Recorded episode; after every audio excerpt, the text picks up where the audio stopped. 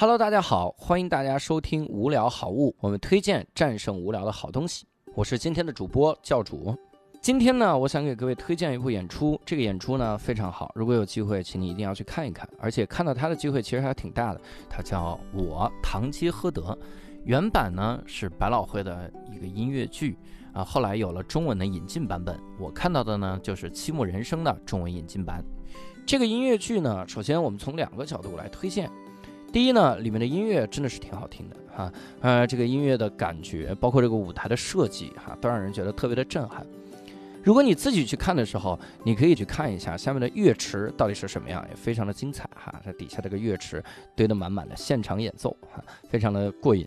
然后我们在看这个剧的时候呢，实际上还能想到另一个背景，就是堂吉诃德这个人。所以我们的另一个推荐的理由呢，其实就是这里面映射出来了堂吉诃德的这种所谓的骑士精神。很多时候呢，我们在做一些事儿，这些事情呢没有任何的回报，也没有任何的好处，甚至很多人都看不到你要做的这个东西它的意义在哪儿。但是呢，有的时候你就要像堂吉诃德那样，像风车一次一次的发起进攻，发起冲锋。这件事儿其实最早的时候，我在新东方的时候非常有感慨。我们在新东方的时候呢，经常会觉得很多的老师他不是很想教书，他更想的是把这个。学生啊，续到下一期班啊，要使尽一切手段去续班，所以甚至有的老师他在每次结束的时候，课程结束的时候，请大家吃披萨，啊，这样来获得啊学生的好感，学生也喜欢的啊，他就说，那你看这下一期班是不是要报一报啊？哈？反正有各种各样的这样的说辞，我当时就觉得这种事情呢特别违背啊我最早的那个想法，我就希望新东方里面呢还是有那种追求教学的那种老师，有很多很多追求教学的老师。直到后来，我看了《我堂吉诃德》这个剧之后，我才发现啊，追求教学的老师这件事儿，其实就像追求骑士精神一样。骑士精神有没有存在不存在，它完全不取决于你我，它取决于这个时代。如果这个时代里本身就有骑士精神，那它就是存在的；如果没有骑士精神，那它就是不存在的。但是，如果你在一个本来已经没有骑士精神的时代，看到了风车都要奋起冲刺，看到了一个妓女都觉得这是一个非常高贵的公主，要认真的对待她。这种情况下，你不就在贯彻你自己的骑士精神吗？所以，整个唐吉诃德的一生，我个人的感觉是，他只要向风车冲锋那么一次，那么他就证明了骑士精神存在。